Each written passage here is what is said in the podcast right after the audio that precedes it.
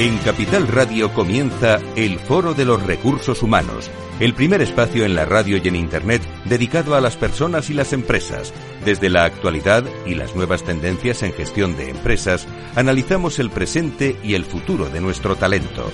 Formación, competencias, comunicación, laboral, empleo, todo sobre los recursos humanos, con las voces protagonistas de los recursos humanos en un entorno directo. Francisco García Cabello, el Foro de los Recursos Humanos, Capital Radio.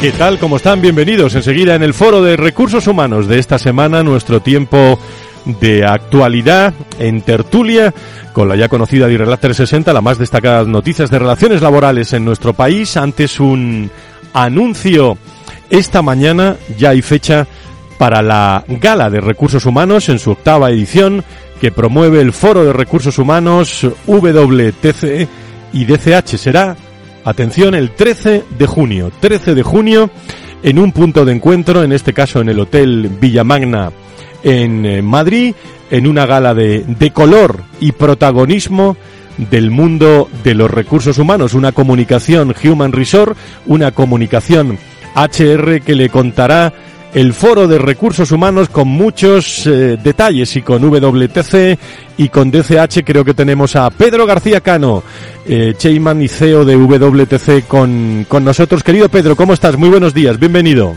Buenos días, Fran, fenomenal. Bueno, pues eh, ya tenemos fecha, 13 de junio. ¿Cómo va a ser en el Hotel Villamagna esta gala, Pedro? Sí, bueno, este año volvemos al Hotel Villamagna. En un principio, pues eh, yo creo que ya estamos en la octava edición, con lo cual la gente que nos ha acompañado, los profesionales que nos han ido acompañando estas, en estas eh, ediciones, pues han ido viendo que bajo una estructura general en el cual pues intentamos reunir pues alrededor de 200 eh, directivos de, recursos humanos y en los cuales pues eh, hacemos una un reconocimiento a la labor de, algunos de ellos en diferentes áreas, pues eh, es una jornada básicamente de networking y de intercambio de experiencias y sobre todo pues de conocernos mejor como profesionales y como personas. En un espacio donde también, eh, y esto te compete mucho, eh, una nueva edición, son ya algunos años, Pedro, de ese quién es quién de recursos humanos. Esta va a ser la, la sexta edición, o sea, llevamos 26 años siendo el directorio. Lanzamos en su momento la gala como una, como una plataforma pues para extender este networking que ya existía dentro de este directorio pues a una situación más personal y, más de, complementarlo con, con, esta, con estas conversaciones. Eh, va a haber distintos premios, ¿no? Eh, a las distintas categorías. Eh, vamos a resumirlo un poco así para que los oyentes lo puedan saber. Sí, en, un principio tenemos eh, seis categorías. Eh, por un lado tenemos el tema del Employer Brand, por otra tenemos la trayectoria directiva en recursos humanos, eh, una tercera al mejor comunicador, una cuarta de digitalización de la función de recursos humanos, una quinta al desarrollo del talento y una sexta relacionada con el bienestar y la organización. El año pasado también hicimos una séptima en la cual eh, pues reconocimos a un, a un, a, un, CEO de una compañía, en este caso fue A3 Media, pues por su apoyo a todas las labores y a todas las funciones de recursos humanos y, y nuestro plan es este año repetir esta séptima, esta séptima categoría. Muy bien, en un momento en el que sirve esta gala también de reconocimiento para conversar con, eh, con directores de, de, recursos humanos en un momento muy, eh, muy estelar, en eh, bueno en smoking y, allí pues todo el mundo muy muy muy a gusto en la que se ha convertido ya la, la, la tradición en esta octava gala del mundo de, de los recursos humanos. Bueno, hoy hablamos con Pedro García Cano, eh, responsable CEO de WTC. Hablaremos también con Juan Carlos Pérez Espinosa, presidente de, DCH. Eh, durante todas estas semanas iremos comunicando esta gala de recursos humanos que parece que no, pero está a la vuelta de la esquina. ¿eh? El 13 de junio está ahí ya y ya estoy viendo a todos los directores de recursos humanos en ese, en esa, en ese patio del Hotel Villamagna espléndido tomando el cóctel. Pedro, eh, muchísimas gracias eh, y seguimos en contacto informando sobre esta gala 2024. Muchas gracias, Fran. Si quieres saber todo sobre los recursos humanos y las nuevas tendencias en personas en nuestras organizaciones, conecta con El Foro de los Recursos Humanos con Francisco García Cabello. 12 y 10, 11 y 10, abrimos nuestro tiempo de Adirrelat 360 Relaciones Laborales. En el Foro de los Recursos Humanos, protagonista las relaciones laborales. Adirelab 360, un espacio de la Asociación de Directivos de Relaciones Laborales de España que analiza la actualidad y las tendencias en relaciones laborales en unos momentos claves. Adirelab 360, desde todos los ángulos de las relaciones laborales con personas y empresas en el Foro de los Recursos Humanos. Adirelab 360, una visión completa y diferente de nuestras relaciones laborales. Pues vamos a comenzar 12 y 11, 11 y 11 en las Islas Canarias. Doy la bienvenida a Carlos de la Torre, socio laboral de Gómez Acebo y Pombo y vicepresidente de, de Adirrelat. Querido Carlos, ¿cómo estás? Muy buenos días. Buenos días, Fran. Encantado de estar con vosotros. Y también con nosotros en tertulia, Juan Manuel Cruz, director global de Relaciones Industriales y Asesoría Laboral en Acciona y miembro del Comité Ejecutivo de Adirrelat. Eh, Juanma, ¿cómo estás? Muy buenos días. Hola, buenos días a todos. Muchísimas gracias. Se incorpora a la tertulia eh, Laura Díaz, gran experiencia durante todos estos años en las relaciones laborales de Día España.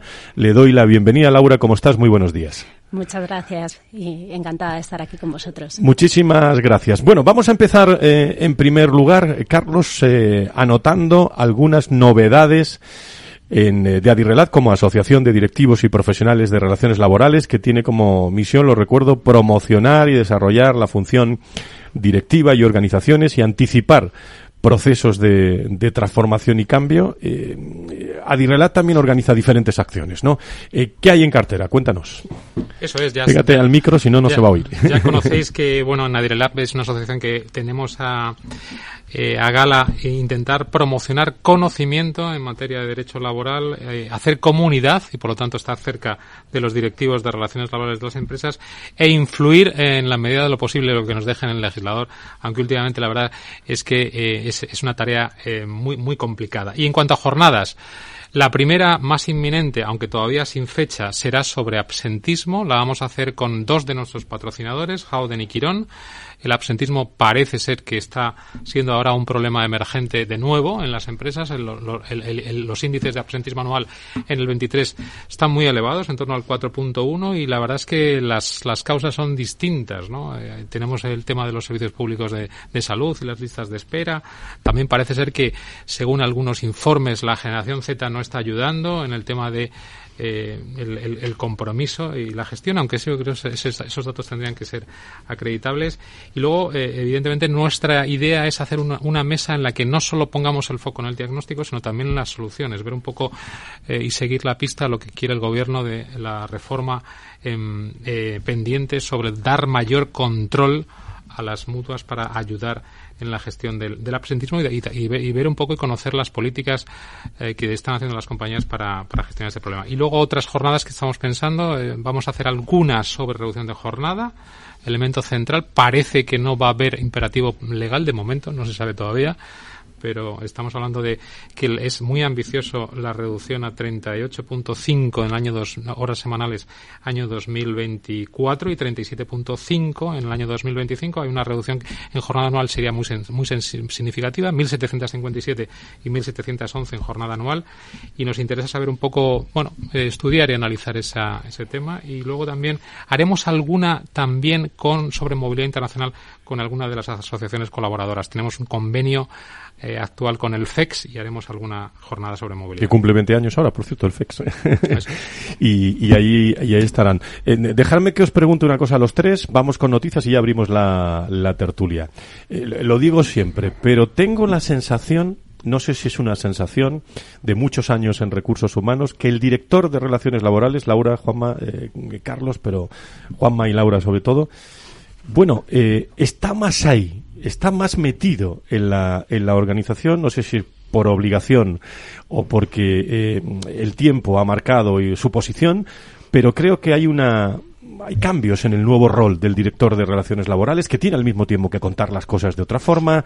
Eh, ¿Cuál es vuestra sensación? ¿O me estoy yo No, yo coincido contigo. El, rol del director de relaciones laborales ha cambiado en los últimos años muchísimo. Yo creo que por necesidad. O sea, los cambios legislativos que estamos teniendo eh, todos los años y que no están afectando directamente estos cambios legislativos a la operación. Por lo tanto, eh, esta, eh, esa posición se está metiendo más dentro de la organización, no como un asesor que, que viene a, a contar de una manera pues, pues cómo hay que hacer las cosas, sino a ser parte del negocio y a intentar eh, y contar a la organización, oye, cómo te, por dónde tenemos que ir. Entonces, yo creo que, que, los cambios legislativos nos están llevando hacia esa línea. Juanma. Pues eh, yo creo que tampoco hay que, alarmarse en exceso ni, ni, levantar demasiado las manos porque si nos vamos hace unos años, y, evidentemente yo que soy mayor lo he vivido, el jefe de personal era poco más que lo que hoy es el director de relaciones laborales. Era el papel, ¿no? Era el que llevaba esa parte, si queréis, un poco oscura, ¿no? Esa, parte un poco complicada de la relación de las personas en las empresas o con las empresas. Luego es verdad que tuvimos unos años eh, muy luminosos, que además coincidieron con una expansión económica enorme en España, eh, que, básicamente viene pues desde me atrevo a decir finales del siglo pasado hasta el 2010-2011, en el que el talento era lo único que primaba y la relación se individualizó y se perdió mucho de ese aspecto colectivo de las relaciones en las empresas. Pero también es cierto que luego en 2010, 2011, 2012 con la crisis nos dimos de bruces con la cruda realidad y es que las relaciones laborales, las relaciones en las empresas está muy bien que estén individualizadas, está muy bien que trabajemos con el talento, pero también está muy bien que tengamos un cumplimiento legal ¿no? Eh, relevante. Yo creo, de hecho, que el papel de actual de, las unidades de relaciones laborales en las empresas tiene que ver más con, con, cumplimiento, con el famoso compliance, con el cumplimiento de la normativa, ojo, no solamente la laboral, que con un cambio sustancial en los roles. Y veremos que eso se ajustará. ¿eh? Yo creo que en un año, año y medio, esto estará un poco más equilibrado y otra vez tendrá mucho peso el talento. Ya de hecho lo tiene la captación, búsqueda de captación de talento eh, con relaciones laborales. Magnífico análisis de los dos. Eh, esa es la realidad de las relaciones laborales, que es el tema que nos toca hoy. Si les parece, antes de hay muchas noticias. Estas son algunas. Ilustremos la, la tertulia con algunas noticias y muchas más que le vamos a comentar a lo largo y ancho de este programa.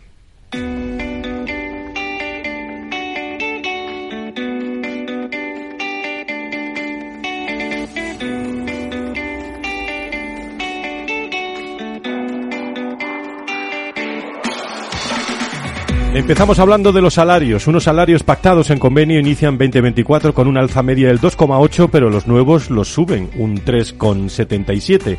Unos salarios pactados en convenio que subieron de media un 2,83 en enero, cifra inferior a la registrada el mes previo eh, y seis décimas por debajo del IPC, adelantado en enero, cuya tasa interanual se situó en el 3,4 Malas cifras ¿eh? de la contratación en origen. 250 extranjeros para 700.000 vacantes en el sector de la construcción. La crisis del sector de la construcción en España se agrava por la falta de mano de obra cualificada. Datos del Ministerio de Trabajo, solo se han contratado en origen a 250 trabajadores extranjeros para cubrir 700.000 vacantes que existen en el sector. Dos de cada tres españoles apoyan la reducción de la jornada laboral a 37,5 horas. Dos de, de esos cada tres españoles apoyan la reducción de jornada que plantea el gobierno de dos horas y media a la semana en el 25 según la encuesta eh, 4DSB para la cadena serie y el País sobre el global de la población. El 34% cataloga el recorte de la jornada a 37,5 horas como muy positivo y el 32% como bastante positivo. La construcción tendrá su propio plan de pensiones. Hablaremos de eso en la tertulia. El sector de la construcción va a dotarse de un plan estatal de pensiones en su convenio para complementar el sistema público. Este plan se puso en marcha el 1 de febrero y las empresas tendrán tres meses hasta el 30 de abril para adaptarse e integrar las cuantías al fondo que gestionará Vida Caixa, con el fin de mejorar las condiciones laborales de un gremio que va escaso de mano de obra. Sindicatos y empresarios han incluido en el convenio que eh, del 4% de subida salarial para el 24, un 3% vaya a la nómina y otro 1% a la mochila de la pensión. Y oleada de despidos en diferentes compañías del sector consumo. Es el caso de Coca-Cola, la embotelladora del gigante de los refrescos que presentará un expediente de regulación de empleo para hasta 85 trabajadores de los centros de atención al cliente, la mayoría en Llobregat, en, eh, eh, en Barcelona, también Danone, que ha anunciado que va a cerrar la planta de Pared del Vallés en Barcelona y aunque su objetivo es promover la reindustrialización a través de un comprador para la fábrica, el cierre supondrá la salida de 157 empleados. Y Bimbo, que también ha anunciado a los trabajadores el cierre de su factoría del Berger en Alicante, que emplea a 90, 90 personas. Y por último, nueva sentencia judicial sobre la conciliación laboral. La Sala de lo Social de la Audiencia Nacional ha dictado una sentencia en la que establece que el nuevo permiso de cuatro días por razones de fuerza mayor debe ser retribuido. El fallo responde a una demanda presentada por Uso, CIC y CGT, a la que posteriormente se adhirieron también otros sindicatos contra la empresa de Contact Center Unísono. Según ha explicado el propio Uso en un comunicado, la demanda sindical planteaba a la Audiencia Nacional la necesidad de aclarar si este nuevo permiso, recogido en el artículo 37,9 del Estatuto de los Trabajadores, debía ser o no retribuido. Son algunas noticias que seguimos comentando en tertulia.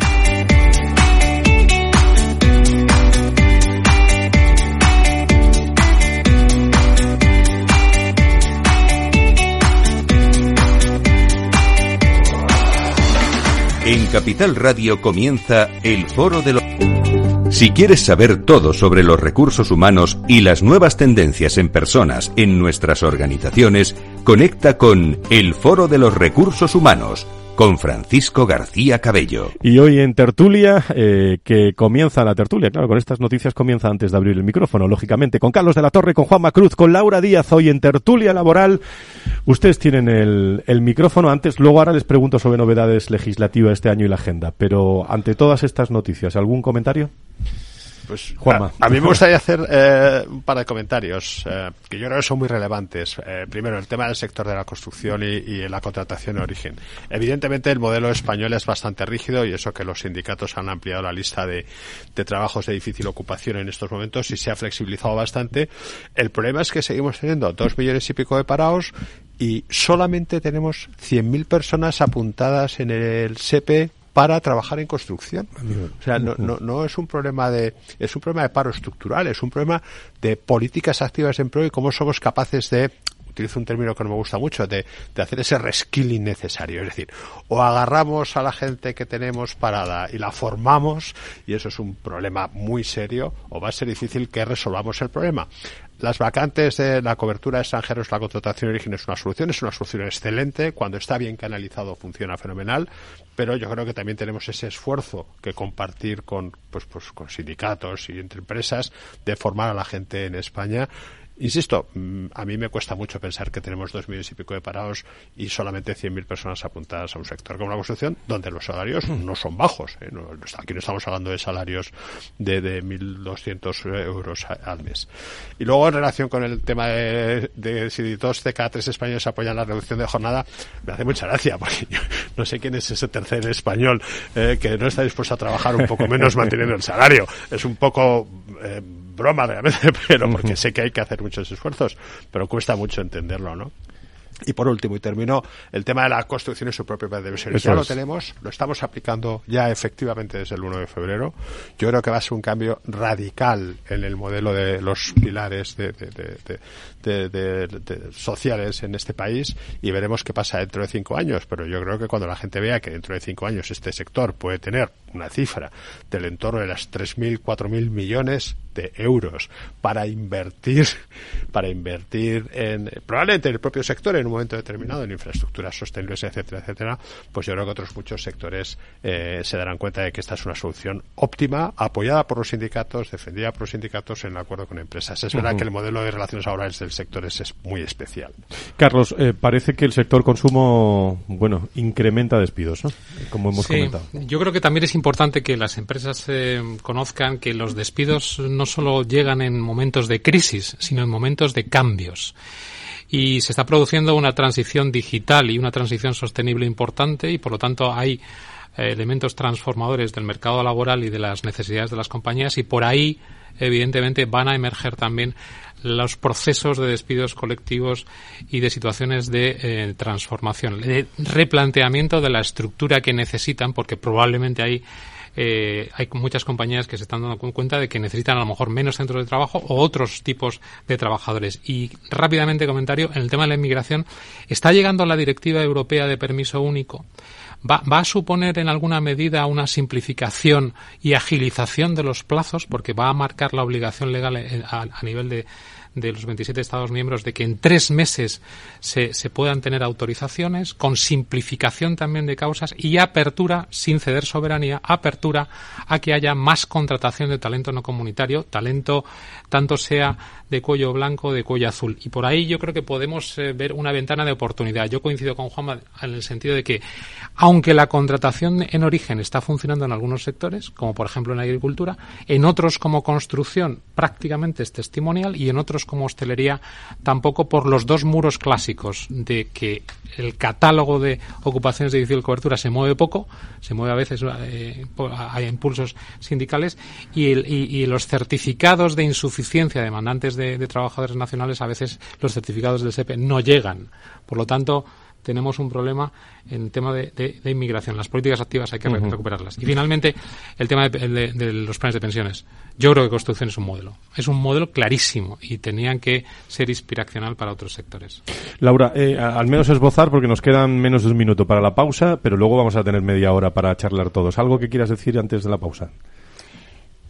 Bueno, yo creo que con la jornada laboral es un... Eso es. un Vamos es, a enlazar luego por ahí. Es, ¿eh? Bueno, pues la jornada laboral es, es, un debate muy interesante y que va a afectar mucho a la productividad de las empresas y, y vamos a tener eh, opiniones encontradas entre trabajadores y, y, empresarios a ver cómo, cómo lo sacamos adelante y los retos que vamos a tener. Pues si les parece a todos ustedes, como es uno de los primeros, el primer punto de esta tendencia 2024, el futuro del trabajo y la globalización, eh, y sobre todo de las reformas que quiere implantar el gobierno, reducción de la jornada laboral por imperativo legal e impacto en los convenios colectivos y en la productividad.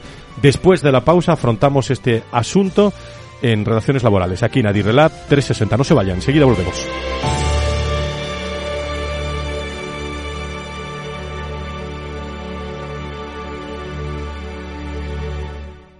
Hey, asistente, busca cómo proteger mis ahorros de la inflación. Hay aproximadamente 19 millones de resultados. ¿Quieres que los lea? Buf, mejor que no. Puedes seguir buscando entre millones de contenidos, pero un asesoramiento de calidad solo te lo dará un especialista. En Renta 4 te ofrecemos un servicio de asesoramiento gratuito siempre que lo necesites. Entra en r4.com y descubre cómo te podemos ayudar. Renta 4 Banco. ¿Quieres más?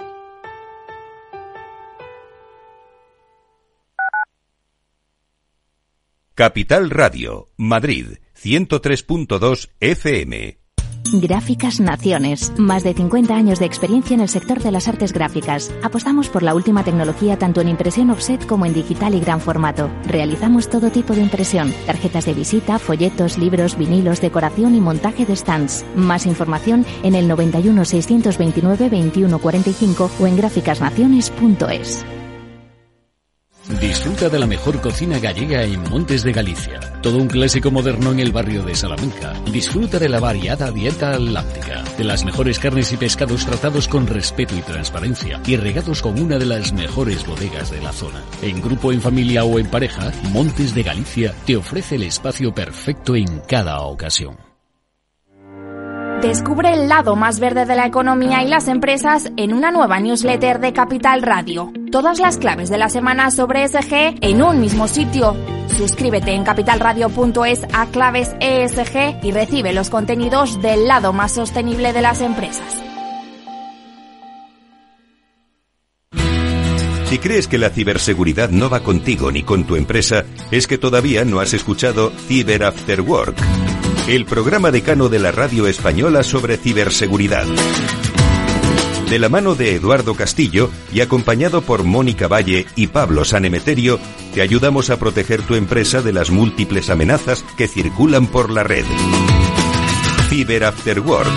Todos los lunes a partir de las 7 de la tarde en la sintonía de Capital Radio.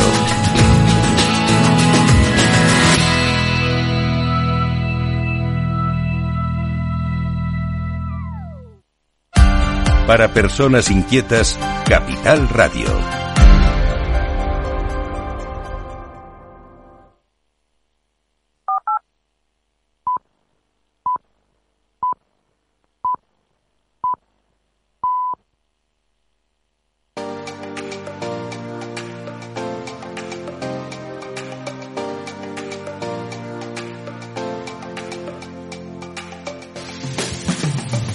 Si quieres saber todo sobre los recursos humanos y las nuevas tendencias en personas en nuestras organizaciones, conecta con El Foro de los Recursos Humanos con Francisco García Cabello. Estamos en tertulia eh, para comenzar este lunes de, febrero en el que vamos a tocar todos los aspectos. Eh, afrontamos la reducción de la jornada laboral como gran tema en esta tertulia laboral.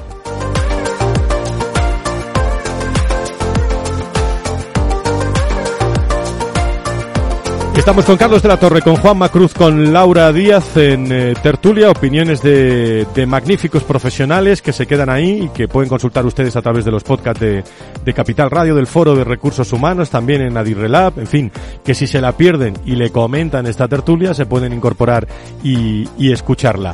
Eh, CEO, CEPIME, eh, UGT y Comisiones Obreras han acordado que cualquier cambio que se haga en el tiempo de trabajo de España, eh, en España debe plantearse en términos de jornada anual y no fijando unas horas de trabajo máximas a la semana como pretende el gobierno con la intención de establecer el tiempo de trabajo semanal en un máximo de 37,5 horas a partir del, del 25. Dentro de eh, una eh, posible o un posible de decálogo de agenda laboral, la reducción de la jornada laboral por imperativo legal e impacto en los convenios colectivos y en la productividad está en primer plano de la agenda del, del gobierno. Pero parece, lo planteo en la tertulia, parece que alguien le ha parado los pies al, al gobierno en los últimas en las últimas semanas, eh, en las últimas reuniones y le ha dicho Zapatero a tus zapatos. Eh, permítanme que lo exprese así. Tertulia eh, abierta para lo que quieran comentar. Reducción de jornada. Bueno, pues si quieres empiezo, ¿no? Adelante, no, Juanma. Yo creo, yo creo que yo creo que este tema se vio muy claro cuando salió la primera noticia acerca de las 38 y media, 37 y media. Fue el secretario general de uno de los dos sindicatos eh, mayoritarios en el país, fue un sordo el que salió diciendo momento, momento, momento, esto es ámbito de negociación colectiva, cada sector es un mundo, cada convenio es un mundo, cada empresa es un mundo, esto es un tema que tenemos que llevar a la negociación colectiva. Y eso fue el mismo día que se publicó la, la, noticia. Luego es verdad que ha ido evolucionando, yo creo que tiene más que ver a veces con los, incluso con los tiempos electorales, me atrevo a decir, pero la pura realidad es que en el mundo de la empresa y de los sindicatos, y yo todas las reuniones y, charlas que tenemos entre, con, los representantes sindicales, entendemos que este es un tema nuestro, pero que es que incluso dentro de cada empresa no es lo mismo unas oficinas que un centro de trabajo, que un centro que está a turnos, que un centro que está 7 por 24 cada función, cada negocio, cada puesto casi es un mundo. Y yo creo que se va a quedar ahí porque es lo que tiene sentido. En media hora el otro día, CDC, PYME, UGT y comisiones salieron diciendo que habían llegado a un acuerdo, que esto se llevaba a la negociación colectiva y que ya y que, que, ya estaba. O sea, que, no, que sí que estaba muy bien que se pusieran los topes, pero que esto es un tema de empresas y sindicatos, uh -huh. lo cual es una buena noticia. Laura. Sí, es una, es una buenísima noticia porque con los cambios que ha habido últimamente, la última reforma sobre los salarios, la referencia a los salarios, a los eh, convenios eh, provinciales, ahora la jornada, incide directamente en la negociación colectiva y la está vaciando. Cuando eh, tanto sindicatos como patronal lo que quiere es eh, tener negociación colectiva adaptada a cada uno de los sectores. Eh, lo, lo, ponía Juanma antes, eh, sectores muy distintos y ya hay muy pocos sectores en los que la jornada de referencia sea 40 horas. Nos vamos a jornadas anuales y todos los convenios colectivos hablan de jornada, de jornada anual, porque eso es flexibilidad y es lo que necesitan hoy en día las empresas y además también eh, incrementa la productividad, incrementa la riqueza, implementa el empleo. O sea, ahí eh, es importantísimo dejarlo dentro de cada sector y que cada ámbito pueda regular eh, en materia de jornada y adaptarse a las necesidades, como por ejemplo el sector retail del que yo he estado trabajando muchísimos años, es un sector, es un sector de presencia, por lo tanto, reducir la jornada impacta directamente en los costes. ¿Y cómo puede afectar eh, eh, todo esto a los convenios colectivos? ¿Se tendrán que revisarse? ¿Otros quedan paralizados? ¿Hay que eh, ver qué pasa con los convenios sectoriales? ¿Cuál es vuestra, vuestra opinión? Bueno, yo creo que los dos ejes de la reducción de jornada deben ser, como han comentado Juanma y Laura, eh, uno, negociación colectiva y respetar, que no esté intervenida por la ley y por lo tanto respetar la autonomía de las partes. Y dos, perspectiva sectorial, que cada sector avance a los ritmos y velocidades que, puedan. Es cierto que el gobierno puede tener eh, la, la intención de legislar eh, y por imperativo legal en reducir la jornada y es cierto que eso tendría ah, base legal porque podría modificar el artículo 34.1 de la, de la, del estatuto y la relación jerárquica de, de ley convenio eh, y hay doctrina del Tribunal Constitucional sobre esto se impondría pero sería una mala noticia para la nación colectiva. En cuanto a los trabajadores algunos informes internos de comisiones sobre la UGT marcan un porcentaje de, población activa muy alto. Yo he leído algún, algún informe que cita la cifra de 12 millones y medio de trabajadores afectados por la reducción de jornada, por lo menos en el segundo tramo. Eh, y eh, bueno, eso tendría cierto impacto. Pero yo creo que también es importante darle una vuelta a la productividad, porque en el fondo la productividad es un mal endémico del mercado laboral en España y es cierto que con la reducción de jornada sin más podemos tener problemas de agravamiento del problema. Yo, yo ahí aportaría una reflexión. Hay una relación inversamente proporcional entre la productividad, entendida por ingresos por, por FTE, y, y, las horas de trabajo. O sea, los países más productivos son los que menos horas de trabajo, menos, menos uh, jornada anual tienen. Es así. Eh, países como México tienen 2.400 horas, países como Alemania tienen 1.380 yo creo que no es ahí. Yo creo que tiene mucho que ver con con la, con la, con la inversión y con la propia estructura y la forma de trabajo. Y, y, por supuesto en los sectores. No es lo mismo trabajar en, en, en, hostelería y restauración, donde la productividad es la que es, eh, o trabajar en una planta industrial eh, a ritmo de, de, de, pero, pero pero no, no, nos quedemos en el dato. Es que yo creo honestamente que 40 horas, 38 y media, 37 y media, lo que hay que hacer es de realmente adaptar las necesidades operativas de una empresa y de sus actividades en sus diferentes funciones al mejor, eh, a la mejor manera de organizar ese trabajo. Y eso es un, una forma crítica que tiene que sentarse en la mesa los sindicatos, los trabajadores de un, y por supuesto las empresas eh, y organizarnos de la mejor manera posible. No, no pretendamos soluciones de café con leche para todos porque no van a funcionar. No van a y vosotros que estáis en el, en el día a día, ¿es posible aplicar con los recursos actuales eh, los cambios que, que, pretende el gobierno eh, para controlar el cumplimiento de la jornada de, de, trabajo. Me ha quedado claro la productividad, los comentarios, pero si se aplicara ya, ¿cuál es vuestra opinión?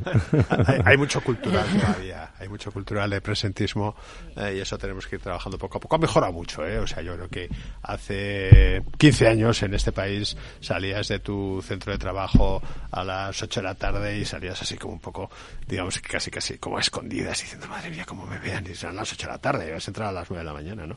Yo creo que eso ya ha cambiado sustancialmente. Eh, yo creo que tranquilamente ves, pues 6, 6 y media de la tarde, ves las calles llenas de gente que ha salido a trabajar en todos los sectores, ¿eh? no estoy hablando solamente. Uh -huh. Y yo creo que eso es positivo, porque al final, eh, cuando la gente empieza efectivamente a ver la calidad de vida que te aporta trabajar muy bien dentro de tu, tu, jornada laboral y tener ese tiempo libre, yo creo que todos lo valoramos, sin duda, todos.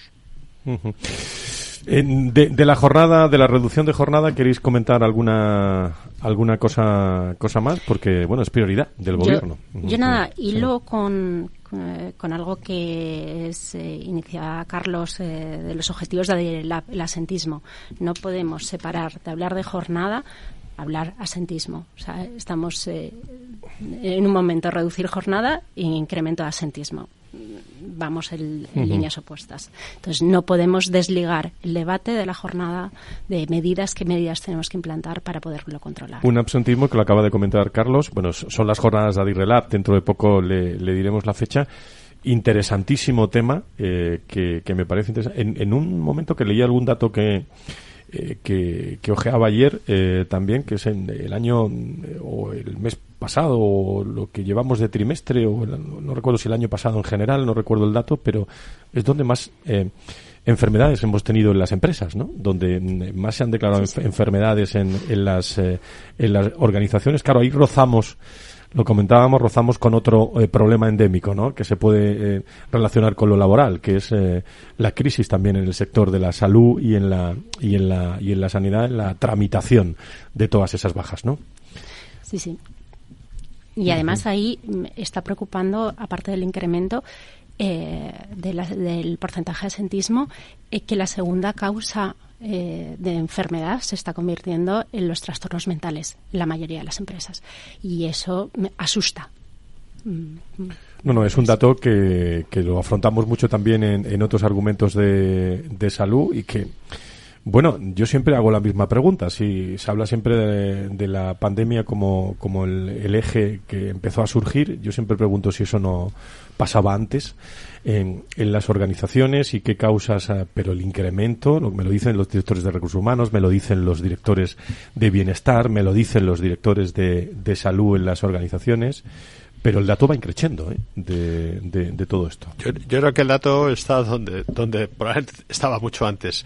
Lo que pasa es que antes no lo veíamos. No, se, no se, conocía. No, no. Los que tenemos, lo que hemos tenido la fortuna de trabajar en otros países donde este tema se trataba con mucha más normalidad. Eh, sabíamos que, o sea, no hay país o empresa eh, grande donde no haya campañas de pregunta a tu compañera o tu compañero si estás bien, eh, preocúpate por si la gente está contenta. O sea, eso existía hace muchos años en otros países. Aquí en España es verdad que la pandemia, lo único, desde mi punto de vista, lo único que ha traído bueno ha sido realmente esa nueva preocupación por la salud mental en, las personas y lo que ha hecho ha sido aflorar una realidad que desafortunadamente eh, yo creo que, que, ya existía. A mí lo que más me preocupa es la salud mental, por supuesto, en las empresas, como no puede ser de otra manera, pero lo que más me preocupa realmente es la salud mental como causa de muerte principal entre la gente entre 15 y 25. Eso es dramático. Tremendo, tremendo. Eso es dramático. Uh -huh. Es que yo no sé, es que las empresas, igual que ahora nos preocupamos por, por los accidentes de tráfico y todos trabajamos, aunque no sea nuestra propia responsabilidad, pero nos preocupamos porque la gente conduzca bien, creo que las empresas también tenemos que preocuparnos porque la salud mental de los hijos de nuestras, de nuestras personas trabajadoras estén bien. Porque es que ese sí que es un dato dramático. Ese sí que es un dato dramático. Uno de los temas también que preocupa, eh, si está ahí en la agenda de, de, de, todos los directores, insisto, de recursos humanos, relaciones laborales, incluso médicos en, eh, o, de, o, de, salud y sanidad en nuestro, en nuestro país. Laura, en, ¿qué beneficios, qué desafíos eh, implica la, la, la, implantación, la, implantación, del protocolo LGTBI para, para las empresas, los trabajadores y trabajadoras en, en la Unión Europea? Otra bueno, cuestión, otra cuestión sí. que está ahí. Beneficios yo creo que muchísimos. Eh, todas las empresas están hablando de talento en los últimos años y, y, el talento diverso. O sea, para, para afrontar los retos que nos vienen, toda la transformación digital, tenemos que atraer y retener al mejor talento. Y, y el talento tiene que ser diverso en nuestras organizaciones. Eh, por lo tanto, eh, tenemos que saber enganchar a esa población, a, a, ese colectivo, que yo miraba los datos y se hablaba que un 14% se reconocen eh, que pertenecen a los, al colectivo del LGTBI, pues es un, uh -huh. es un colectivo numeroso, tenemos eh, que atraerle y para eso tenemos que hacer eh, empresas inclusivas, inclusivas en todos los sentidos. Nuestros jóvenes están creciendo dentro de, esa, de una sociedad inclusiva. Todos nuestros jóvenes tienen eh, amigos conocidos mmm, de este colectivo, es algo normalizado. Las empresas no pueden ser que cuando eh, se incorporen las, a las empresas, las empresas no estén, no estén preparadas. Ahora bien, es un desafío mmm, muy importante para las empresas, porque hacer un, un plan sobre algo del que no se tiene datos dentro de las compañías, pues no estamos acostumbrados hemos hecho los planes de igualdad, pero los planes de igualdad, un diagnóstico se basaba en datos eh, de todas las maneras. En, con esto no tenemos ningún dato. No podemos preguntar a nuestros trabajadores sobre su orientación sexual y no, tampoco debemos. Entonces debemos empezar con, pues, a preguntar de forma anónima y ahí vamos a necesitar que los trabajadores colaboren y que nos, uh -huh. y que nos cuenten cuál es su percepción de la compañía para poder iniciar. Carlos, este tema te lo encuentras tú. Sí, bueno, yo estoy de acuerdo. La verdad es que es una realidad que está en la sociedad y que por lo tanto hay que gestionar. Y hay que gestionar de manera um, clara en cumplimiento de las obligaciones legales. Y por lo tanto, los entornos de trabajo deben ser entornos libres de cualquier discriminación y por, y por supuesto tienen que ser entornos inclusives. Ahí sí es cierto que la, la norma no ayuda. Sabéis que la norma, la ley 4 barra 2023, establece eh, como la necesidad de que haya un desarrollo reglamentario respecto a la inclusión del colectivo LGTB y, y, y, ahí es cierto que la norma, a falta de desarrollo, de ese desarrollo reglamentario, pues se duda por parte de las empresas si puede ya entrar en vigor el 2 de marzo de 2024. Sobre eso, dos reflexiones rápidas. Uno, la norma no incluye la obligatoriedad de tener un plan de igualdad de LGTBI, pero sí que es cierto que sí que incorpora la, la, obligación de tener un conjunto planificado de medidas y recursos que incluyan protocolos de actuación de atención al acoso, a la violencia de las personas de, del LGTBI. Y por lo tanto, por ahí yo creo que las empresas ya se están moviendo y están haciendo experiencias eh, de negociación con los sindicatos o de, hay, ajustes. Hay, yo quiero añadir primero, hay peticiones ya concretas de la Inspección de Trabajo y incluso en algunos concursos públicos ya se nos requiere acreditar eh, que tenemos ese conjunto de protocolos procedimientos, etcétera, etcétera. Yo creo que el tema no tiene mayor misterio y vuelvo a, a mí sabéis que me gustan los datos, los que me conocéis. en la última encuesta del Instituto de la Juventud, uno de cada tres jóvenes menores de 25 años se declara de sexo a considerar. Eh, yo utilizo el término sexo fluido, lo digo que es que los que buscamos talento que, asumamos que tenemos que gestionar eso.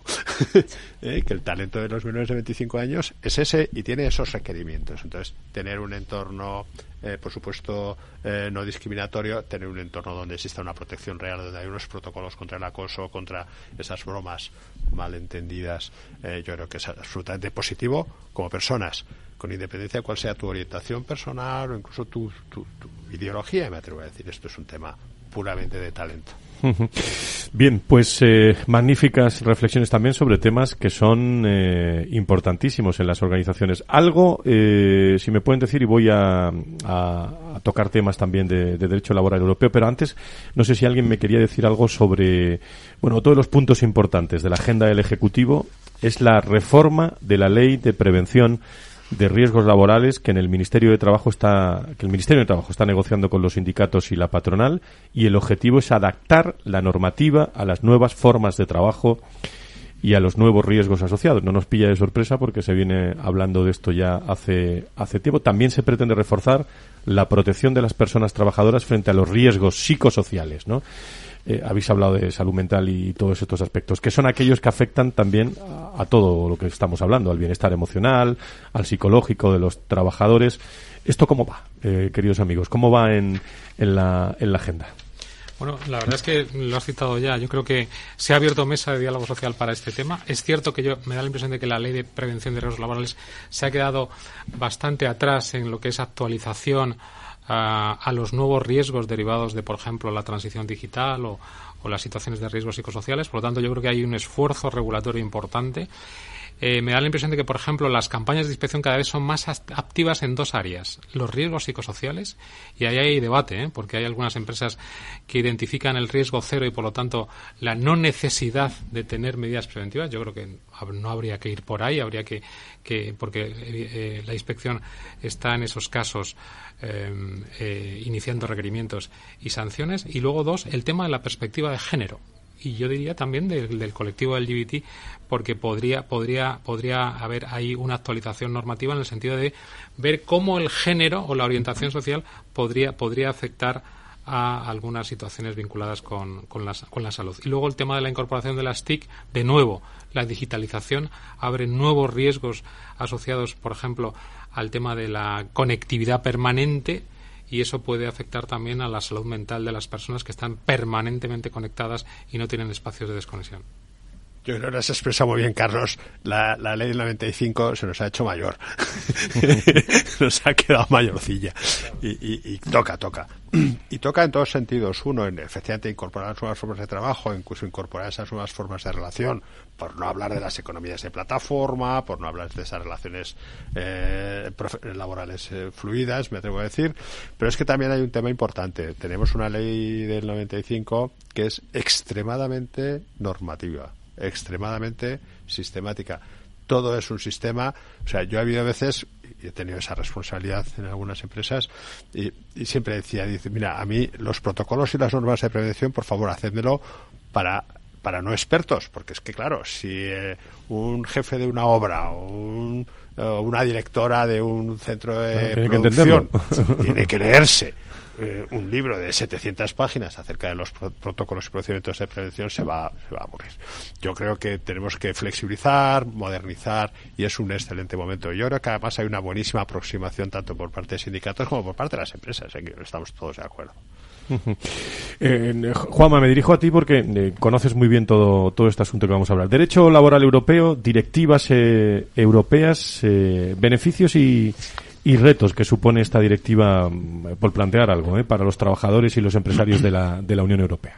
Bueno, pues para, para los que me conocéis también y, y muchos de los que me escucháis, el otro día decía a ver, no entiendo cómo en la Facultad de Derecho no existen al menos 100 créditos acerca del derecho europeo, porque es que la normativa española hoy se compone en una enorme... Acabarán eh, poniéndolo, ¿eh? Si sigues hablando de esto, acabarán poniéndolo, ¿eh?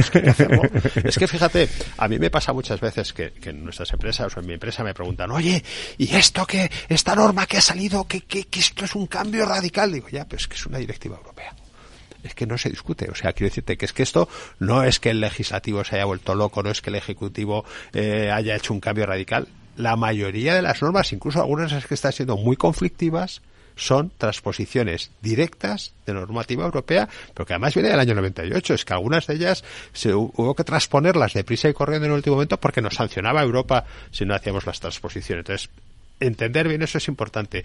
Y, curiosamente, además, lo hablamos hoy, que es que ayer precisamente, ayer precisamente, eh, no, ayer no, el viernes, el 16, se publicó eh, el proyecto de ley que transpone o que pretende transponer la, la, la Directiva Europea de Condiciones Laborales Transparentes y Previsibles. Ese es un cambio radical en la forma de entender las relaciones laborales, lo que le vamos a tener que contar a las trabajadoras y trabajadores antes de incorporarse. En todo caso, los criterios de modificación, los cambios en temas tan relevantes como puede ser un pacto de no competencia postcontractual, eh, cómo vamos a tener que explicar el salario, la jornada, los cambios de salario, de jornada, es un cambio radical. Y, y, y cuando se publique diremos, vaya, esta norma. No, no, perdóneme, es que esto, esto es una, esta es una transposición del año 2015. O sea, es que eh, llevamos nueve años de retraso en la transposición de esta norma europea y si somos Europa lo tenemos que ser para todo. Doy una idea, ¿eh? eh para Dirrelab, eh, unas jornadas sobre, sobre esto van a ser, eh, van a ser prioritarias, sí, Carlos. Yo creo que el derecho europeo tenemos que darle una vuelta. La verdad es que tenemos alguna iniciativa que tenemos que acabar de, de ajustar, pero yo creo que el, mensaje de, Juanma es eh, muy contundente y muy certero. Cambio radical. Hay dos palabras mágicas que van a tener que estar grabadas en, en, lo que es la agenda de los directores de, de relaciones laborales. Una es transparencia en la comunicación de las condiciones esenciales de trabajo y en sus modificaciones. Y dos, la segunda es previsibilidad. Nace un nuevo derecho laboral que es el derecho a la previsibilidad en las condiciones de trabajo. Y además, además de que eh, este anteproyecto de ley que transpone esta directiva europea incorpora infracciones y sanciones en la modificación de la LISOS, hay una consecuencia jurídica también del incumplimiento de los deberes de información no pequeña, que no tiene que ver con las cuantías económicas de las sanciones, que tiene que ver con el hecho de que si no informas correctamente, el contrato se presume celebrado de manera indefinida ordinaria y a tiempo completo. Por lo tanto, fijaros si eh, las empresas no informan correctamente las condiciones de trabajo en contratos a tiempo parcial o en contratos temporales, qué consecuencia tan rotunda pueden tener ese incumplimiento. Nos quedan tres minutos. No sé si alguien quiere decir alguna cosa y no sé si me queréis decir algo sobre, bueno, la, conversión esta de contratos a tiempo parcial con fraudes indefinidos, eh, eh, algún dato que, queréis eh, que queráis apuntar. me quedan pocas cosas ya que no haya sacado a lo largo del, del, del espacio. Laura, no sé si este o cualquier otro otro asunto, evidentemente, eh, acabo como empecé, eh, evidentemente que el director de relaciones laborales tiene que estar ahí en primer plano porque yo creo que desde arriba le preguntan cada vez más. ¿eh? no solo el propio director de recursos humanos, sino el, en general el CEO está cada vez más ocupado y preocupado por, por todos estos asuntos.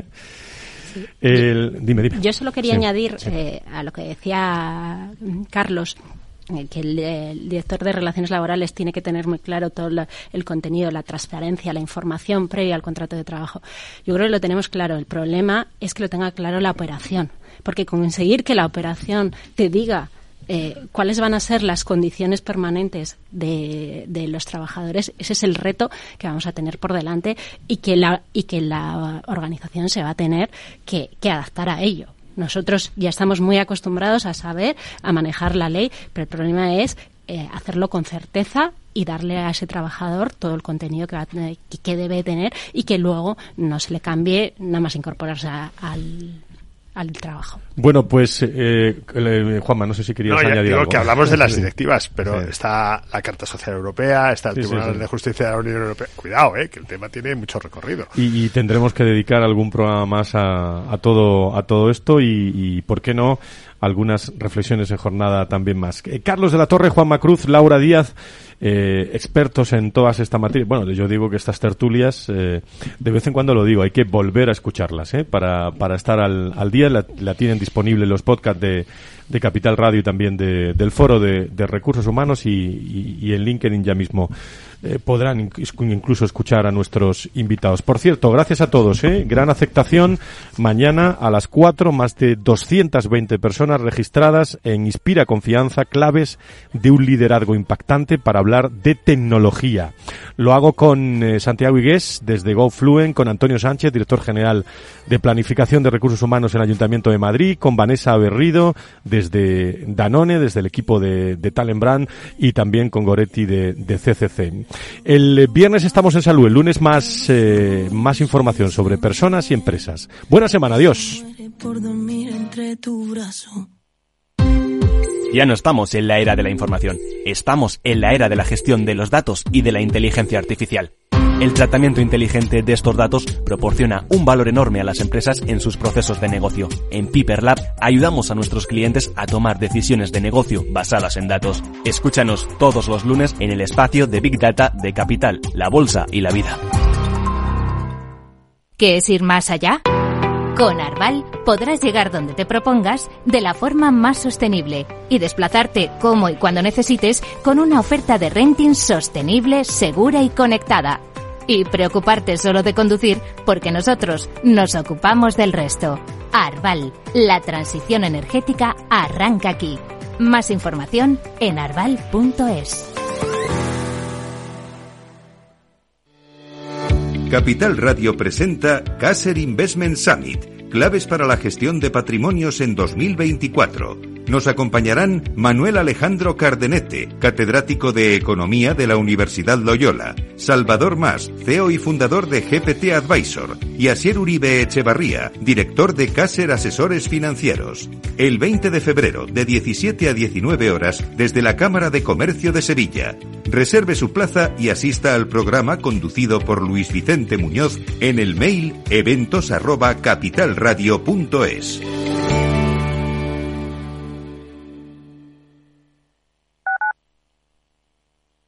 Capital Radio, Madrid, 103.2 FM.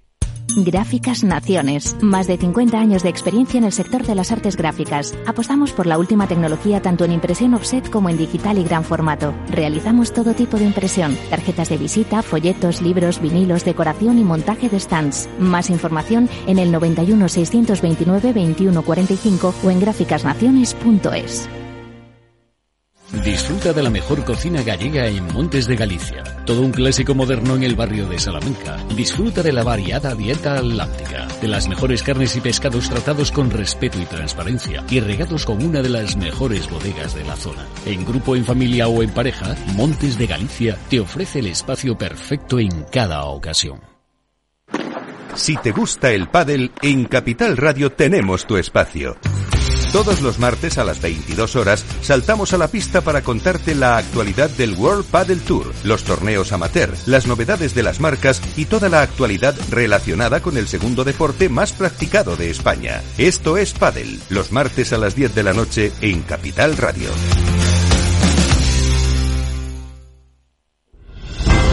Si quieres estabilidad en el empleo, poder conciliar tu vida laboral y asegurarte una pensión para cuando te jubiles, debes escuchar Empleo Público. Todo lo relativo a las oposiciones, convocatorias, consejos para preparar las pruebas y la opinión de expertos de las administraciones públicas y de la formación.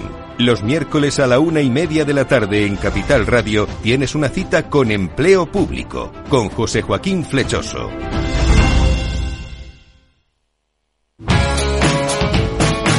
Capital Radio. Siente la economía.